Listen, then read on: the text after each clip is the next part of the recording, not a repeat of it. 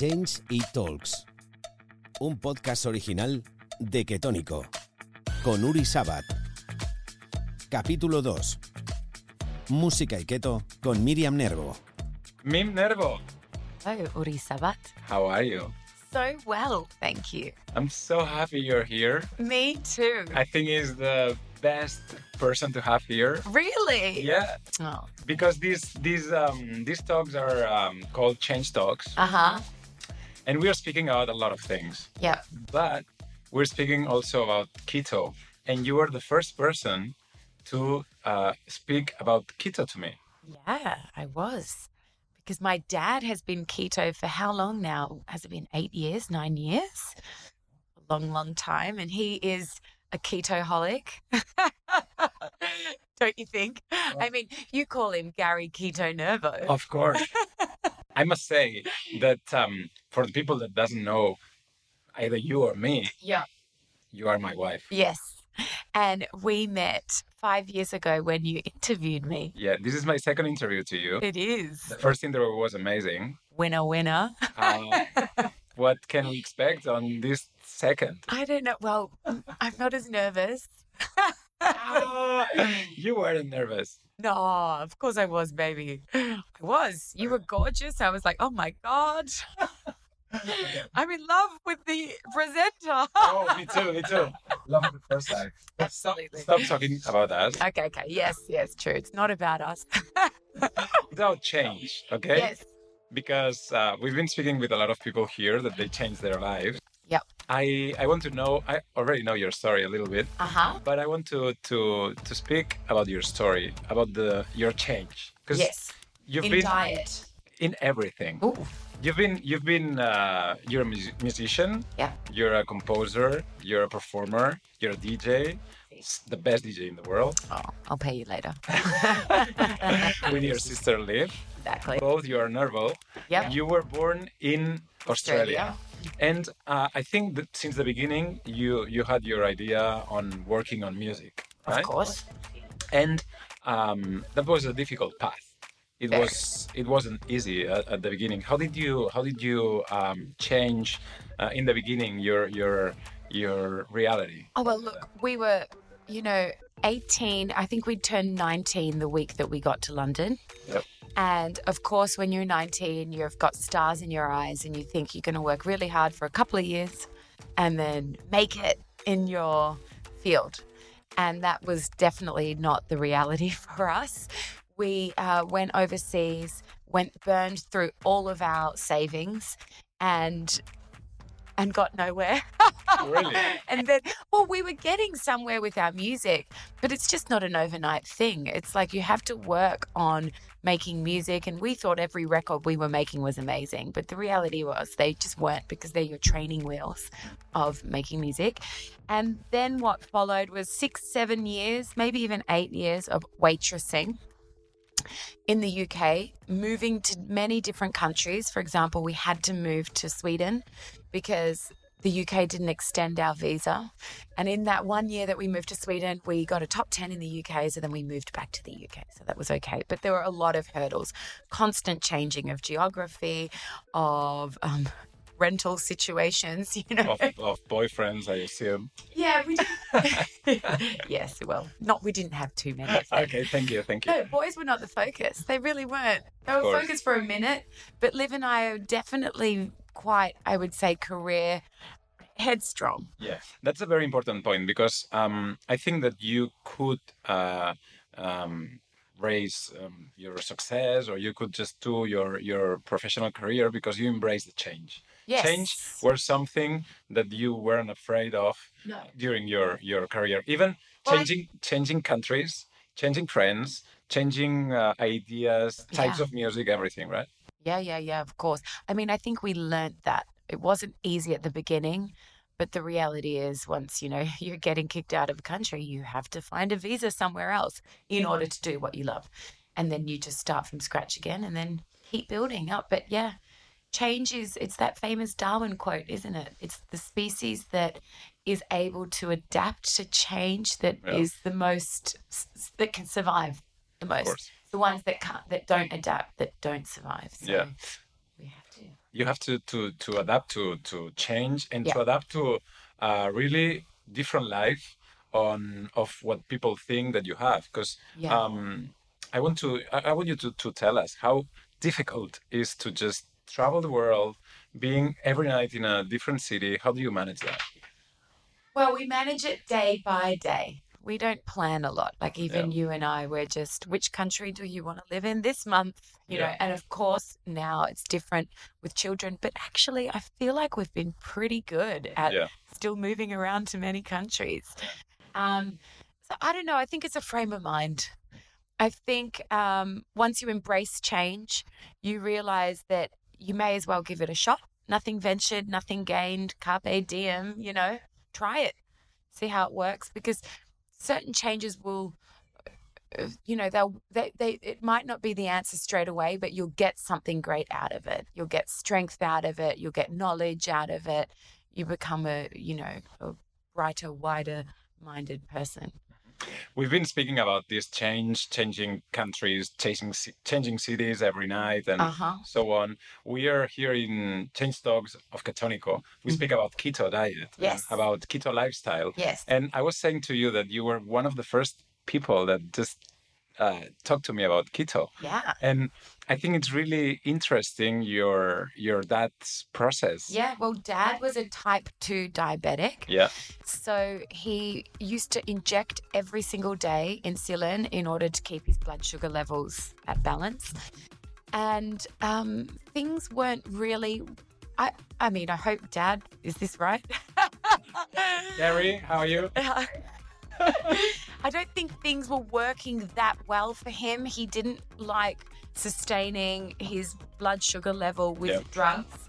And dad's an endodontist. So he's very into medicine and how the body He's works. a scientific, basically. Yeah, he's super scientific. He really believes in the, the science behind medicine. And he um, researched a lot and then decided he would go on the keto diet to keep his sugar levels down. He did, and he has never injected since being properly Wow. on the keto diet. It's been, I think it's over eight years that he's been doing it now. He feels better. He had to, you know what dad always says to me, and you and I actually, it's about changing your mindset. Because, you know, when we eat keto, we always like to get the keto bread and the keto pasta and the keto pizza. Yeah, yeah, yeah. And dad's always saying to us, stop fooling yourself with these fake foods. Change your mindset and Yeah. like what keto does. So Yeah. eat eggs, meat, and don't worry about fake keto bread. yeah, yeah, yeah. So dad's very good at change, adapting to change. And yeah, it's just been a fantastic diet for him. Yeah. So one by one, he c- tried to convert the family. oh, yeah, yeah, that's important because he experienced it on his bones, uh, on his weight, on his lifestyle. He Yes. he lost a lot of weight. He lost, of course, that diabetes and everything. Yes. But you and Liv, you also did it, and I, I would We like to know. did. I would like to know your experience and with my keto. brother. Yeah, yeah, yeah. Also, Yeah. Well, we would do it in like in bouts. Like we would do it in in moments when we were in Australia. Mhm. Because the whole family's on keto except my mum. She can't give up cake. and um and so we would all try it together and, you know, Yeah. barbecue together and all that jazz. And it would work. But the problem was us going back to tour life. yeah, that's impossible to handle, right? It's pretty hard. Honestly, it's it's it's very difficult. Mhm. And what you find is you eat less because you can't find the food that you need to eat. And then that puts you into ketosis even faster because when you fast, you go into ketosis. I, And, I I want to say uh, something about that okay, hit me, go. because um, I've been touring with you girls for you know uh, for a long time. Because you. and um it's like uh it's not a planned fasting but it's like Oh, the a fasting. Diet. a fasting because uh, you know you don't know the time zone you don't know where you are you don't know if you have breakfast or lunch or dinner or whatever No. and you fast Yeah, yeah, yeah. and you feel good Yeah, we do. Well, I never like to eat a big meal before a gig. And sometimes if I'm so exhausted and I need to sleep before a gig, sleep will take precedence over a meal. So then what I find is I quickly get up, get ready, go to the gig, then I'm starving. But the problem is when you're really hungry at six in the morning, the only thing that's available is kebabs, McDonald's, all that kind of bad food. And and oh, the reality what a pity, is, right? yeah, no, the reality is we do we have to sometimes eat that because you have to eat. But you know, ketosis, keto has. Um, do you want me to stop or keep going? Okay.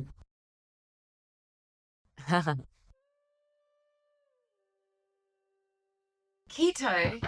The the funny thing is, keto has come into my life quite a few times I know. and through a few different ways. As you know, when we got pregnant with our second baby, well, I got pregnant, but Well, uh, I I did my job. me. Yeah, you did. Yeah, You did, Jim. three Two minutes.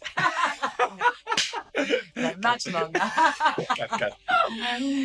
well, when we were pregnant with our second, I got gestational diabetes, Mm, yeah, and I had no idea that I had it, and I was feeling awful. yeah, yeah. And this is a very important thing because we experienced it together. We did. And Oof. the I remember we were in Australia, Mhm. in Queensland. Queensland? Well, it was we were on the way to the airport, and Yeah. we got the phone call from the doctor. Yeah, and you you were feeling exhausted. Oof. Like I was feeling exhausted too because of the time zone and the difference between Spain and, and, and Australia is Yeah. I But- was convinced I had COVID. Remember how many COVID yeah, yeah, tests yeah. I did? yeah, yeah, yeah. and you also you you your body was like you know like Exploding. yeah I was like bloated beyond belief. Absolutely, And I was quite pregnant, but too bloated. I was, I know this sounds weird, but I was lactating like crazy. Remember? That was awful. we're going too personal but yeah Yeah. And, and I was just feeling awful. I remember I really didn't want to see Nonna because I kept thinking I had COVID I because I was feeling so much worse than what I was with our first pregnancy that I thought this can't just be pregnancy because, you know, this is way worse. yeah And then we got the phone call. Dad actually told us, remember, and said, You've got diabetes, gestational diabetes. You have to go on this keto diet. I know you want to eat and celebrate and drink champagne on, New on Year's Year's Eve. Eve, Yeah. but it's got to, you can't do it right now. And, and it worked it worked, did it? worked and it worked within it took about seven days to kind of stabilize i would say but from the feeling beyond awful to to keeping a control of our my blood sugar level it was i felt like i was a new human being yeah it was amazing and everything felt better and and then i got to educate myself actually on diabetes because i had to prick myself every day and check my blood sugar levels an hour after eating and then actually, because at first, um, my dad was adamant that we should go on keto. So we went on keto. And then I went to see the doctors, and they were like trying to, they were telling me to introduce carbohydrate, low releasing GI carbohydrate. And I would. I remember I ate three grapes. Remember three green grapes? yeah yeah yeah And I went up to like 11 and a half in absolutely in half an hour and I felt awful so massive crash and um and so then i just can stayed went back to keto Yeah. I think you and Liv, um, when you are on keto and everything, uh, it's hard because also if you're if you're touring, uh, as you said, you know, yeah it's it's that's the hardest thing it's the f- planning of eating yeah. But I think that it's also um, you you can just plan it as a lifestyle, you know, uh, cutting a little bit of carbs Yeah. and doing like a more healthy lifestyle because uh, a lot of people they are thinking that uh, like a DJ, a superstar DJ, they they have a, a a chef a chef or a completely different life, you know, and it's absolutely not like that. no it's hustle it's work hard and it's you it's know no sleep. no sleep nervos It's yeah, yeah, yeah. it's something mm, really unpleasant a lot of times, you know. course. Of course, it brings a lot of good Joy. things, and and you've been surfing the wave, and and you've experienced amazing amazing times, but also you've you you had to do a lot of sacrifices. Of course. Yeah. We don't show the the bad side to our job on social media because let's face it, no one likes a complainer. Yeah, yeah. But you know, it, there is a lot of work that What's- goes behind. What's the biggest sacrifice you would think just right now? Oh, family sacrifice. Yeah. That's the biggest. That's awful. I I, mean, know. we're dealing that with that with the summer. But oh, I love you, puppy. but yeah, yeah, yeah. There's the family time sacrifice is Yeah. the worst. The family time um, sometimes the energy that you that you just have to put on your on your professional uh, level Yeah. that you know you don't have that much energy to to your personal level No. I mean, look, I'm lucky because I have you and you understand a lot. Like when I come home on a Sunday and I haven't slept at all, but yet it's our family day, you're cool. You're good. And, you know, you're like, baby, go sleep three hours and then come back, you know? yeah that's a, that's a, an important point also like um, we we've been talking about uh, your your changes in life how uh, having a family having kids changed your Oh. your life Well, not only is it a physical change, it, because also you have something that you have to look after, it's an emotional shift. It's amazing Yay, it's amazing. Of course, it's amazing. All the cliches are there for a reason, and it is the greatest joy of your life. It makes you be a better person. I really believe that. Like, down to simple things like, um, obviously not swearing and crossing the road when the man is green, and, you know, but also leading by example because that's the only real way to lead, you know. And so, yeah, I, I think being a mum has been a wonderful thing. Even even when it comes to diet, you know, you and I are quite like we're upset if Ithaca's not eating well. yeah absolutely. If she's only eating carbs, only carbs, and no greens and no good avocado fat. Yeah, we- or, or processed meals. Process- you know, we don't, like, that. We don't. And so it just makes you a better. I think it makes you be a better you. Yeah, So, but it, but with that comes a different pressure because obviously, when you don't have kids, you work twenty four seven, and then when you have kids, you work twenty five eight. but you just have to delegate things, right? that's a good one. I think that um, that it's e- everything is a balance. You know, I I think that Mhm. also with the with the diet, if you put too much stress on your mind, like Of course. having to follow something, like uh, feeling guilty because you've been eating something, I don't think it's healthy for for you. I I, think the balance on on on doing things right and you know let, letting you go Yeah. if you need something. Yeah. It was different when I had gestational diabetes because that remember that flight we took from Australia Australia to to Europe and they'd closed all the food service and there was no food that we could buy and all we had was a bag a kilo of Brazil nuts. I don't think I've eaten a Brazil nut since. That much, yeah. I'm fed up of Brazil nuts since then. We were so starving and all we could eat were these they're not dry, but once you've eaten about a hundred, they're dry. yeah, yeah, yeah. Of course, of Your course, jaw hurts of eating them. course, of course. And so that was awful because I felt like I couldn't eat anything. I couldn't even eat a, a packet of biscuits, which I would, of course, do now. Of course. But um, yeah, it's nice. We I, I like trying different diets.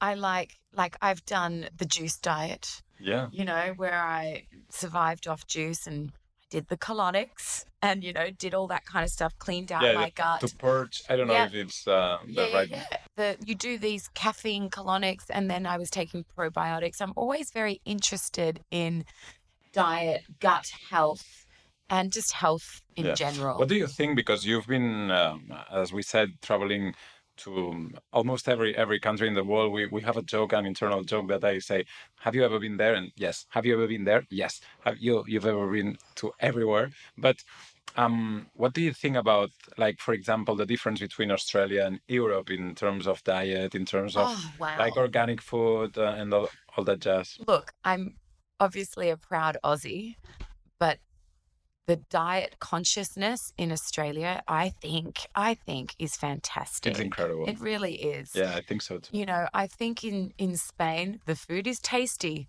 but my golly gosh, it's not healthy.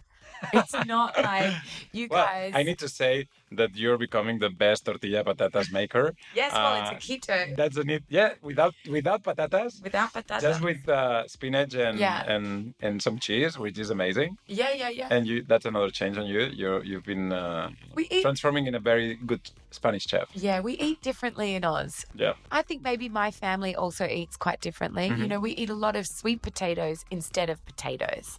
We eat a lot of greens, vegetables, broccoli. Um, we don't fry. We, we don't fry. My my family they might uh, uh, cook some meat in some oil, but we don't deep fry it. We Yeah. don't own a deep fryer. Yeah, yeah. That's that's interesting. And as we say in Spain, ahora la entrevista la basamos en español y empezaremos a hablar en español porque eh, sabes un montón de español, ¿verdad? Bastante, bastante. Oh no, más o menos. No, no, not really, amor. ¿Entiendes el español? Claro. When you speak, sí.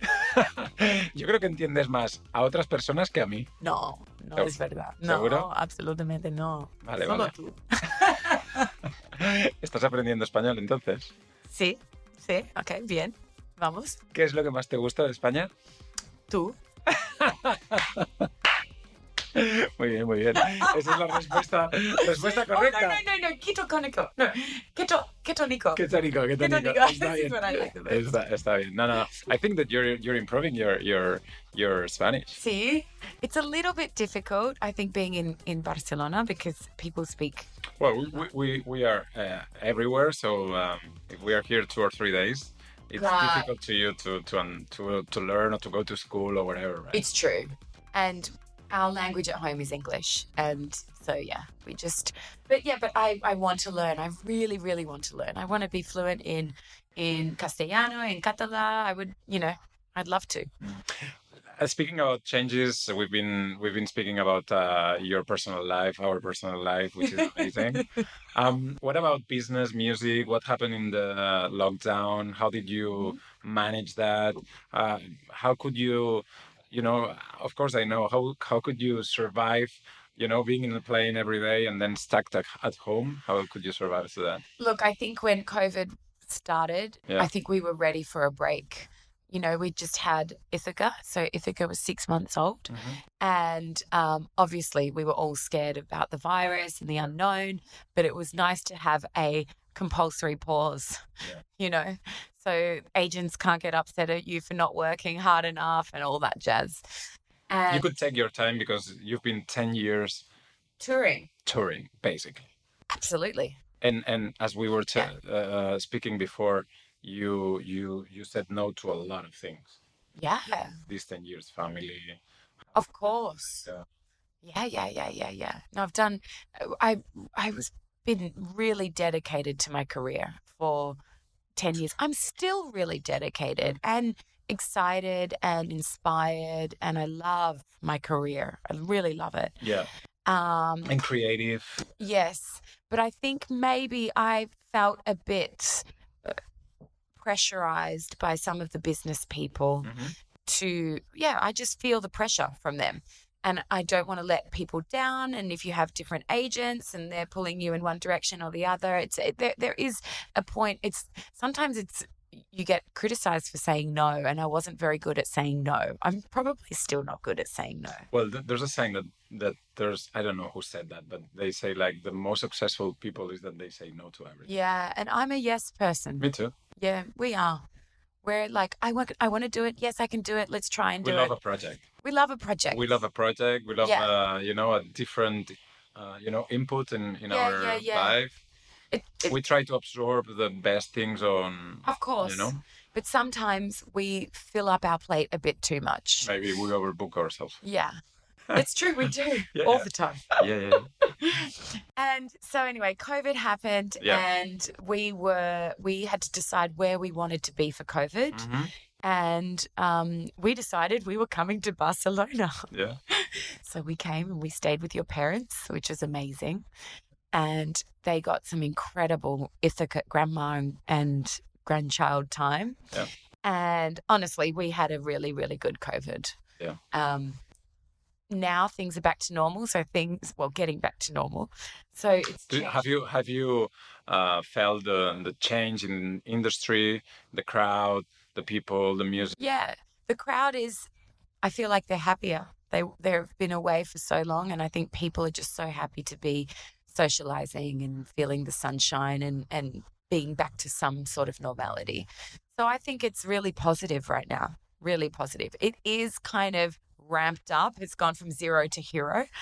So I, I feel like that's taking a little bit. Like the first two months that Liv and I were back, we lost things at every single gig. I would lose a USB, I lost headphones, lost everything.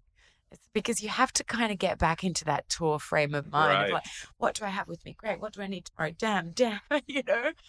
So It's part of your work. it's reprogramming again. It's it's incredible because then when you're used to that, you just keep going. Autopilot. autopilot that's Yep. that's incredible and that's something if i can say that when when we met and we start um uh, touring or, or i was with you girls and everything it was something incredible to me that you uh, I, I always say that it's like you're not trained by nervo you know? And you have to be nervo trained because it's like no ridiculous. do this do that do that. And then when I, when you see it from the outside it's like you're not going right you're not going right this will lead you you to an argument You know what? We've learned some tricks. We've learned tricks. don't have time. It's like time to this. Yeah, you know? yeah, yeah. Like like traveling with not a lot of luggage. That's a big tip. Travel you don't light. need much. Travel light. Also, how you pack your luggage is also super important. Roll your clothes so that you can see them all. Say no to the last tequila because next day you have to wake up uh, Yeah. early. That's true. Depending. Once every now and then. a bit of fun.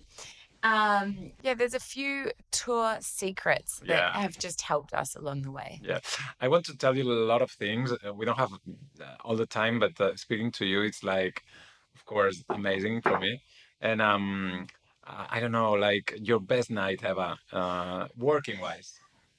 Work wise, oh, there's too many. There's too many. One that you say like, oh my God, I'm here, I'm doing it. Uh, it's been great. Nothing wrong happened.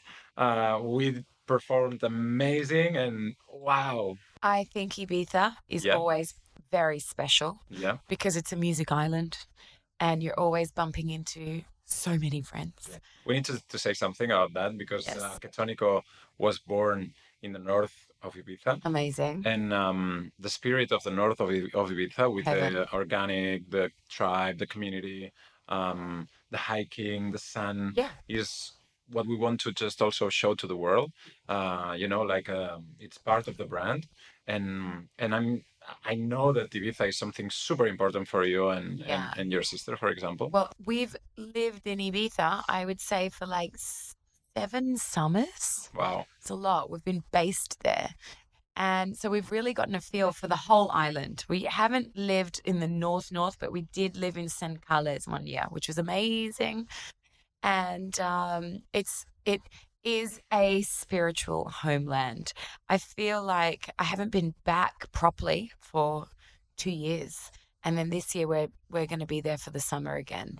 So Ibiza is a very special place, also for food. There's some Yeah. incredible restaurants, like um, farm to to table restaurants there that were some of the first. You know, there's one of my favorite restaurants. We know you and I have been many times, La Granja, and they pride themselves on what you put, what you're eating is what they have farmed, organic, gorgeous.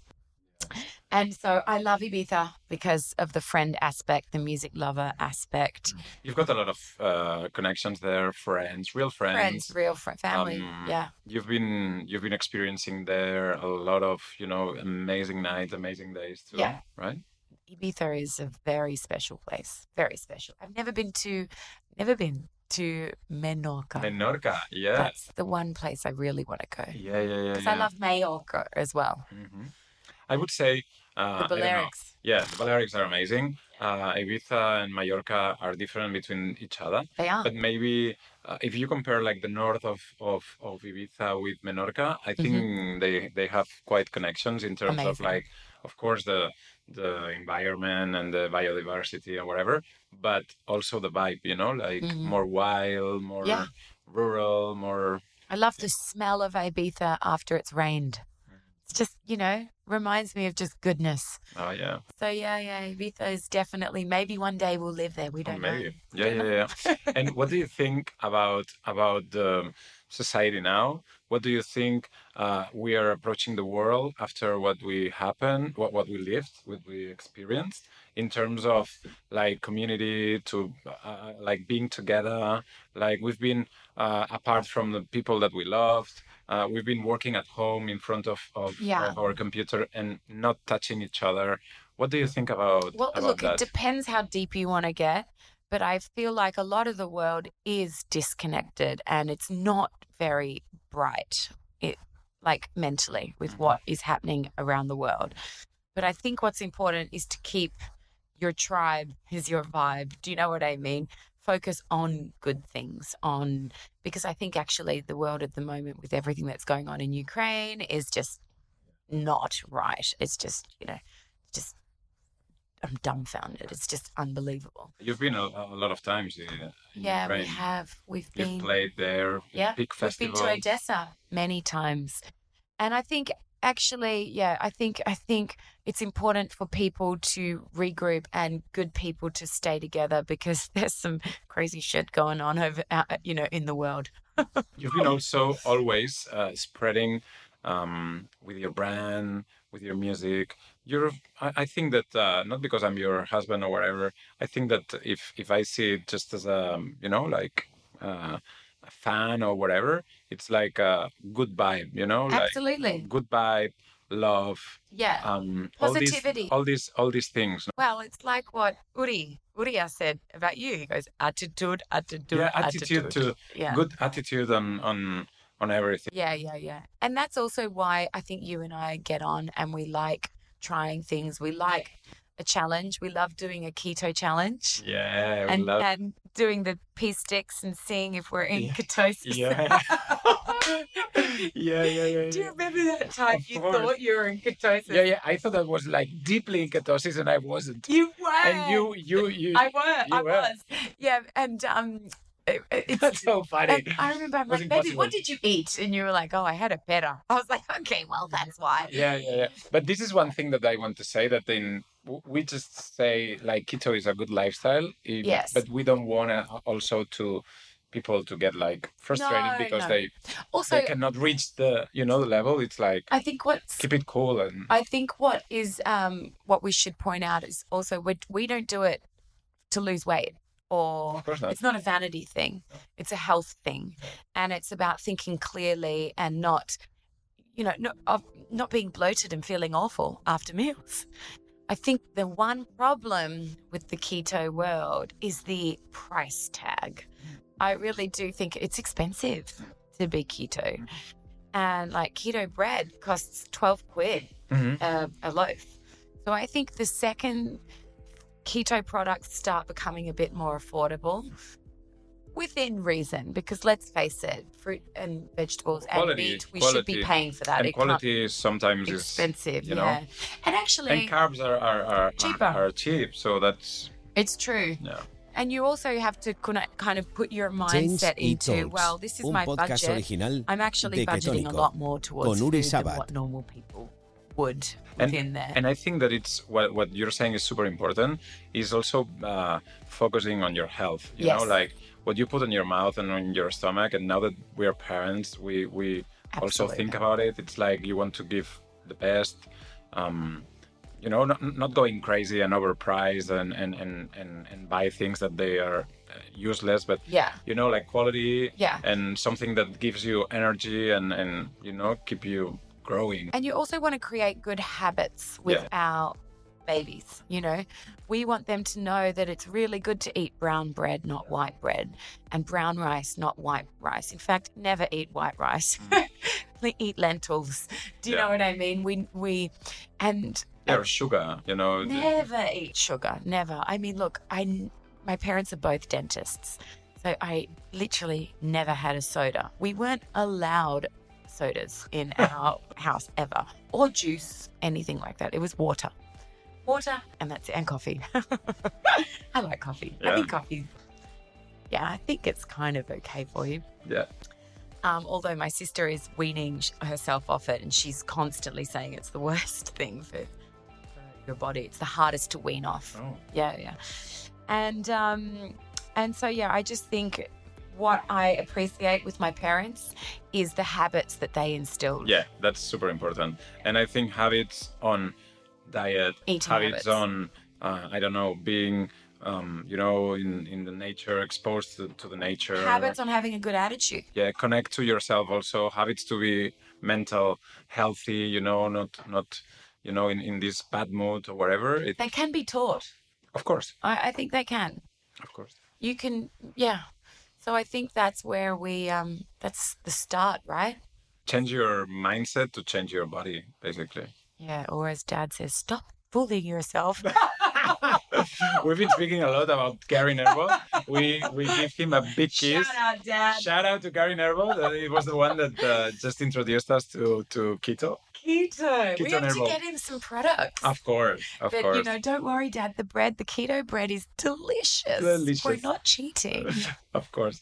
So, Ibiza is amazing. yes Ibiza will be amazing this summer every Wednesday at Eden for Yes. you. So Yes, we if are. anyone wants to join us, we will june be 29th we start we will be in Ibiza Eden every Wednesday. And if you like, you can drink keto, so you can drink tequila and soda.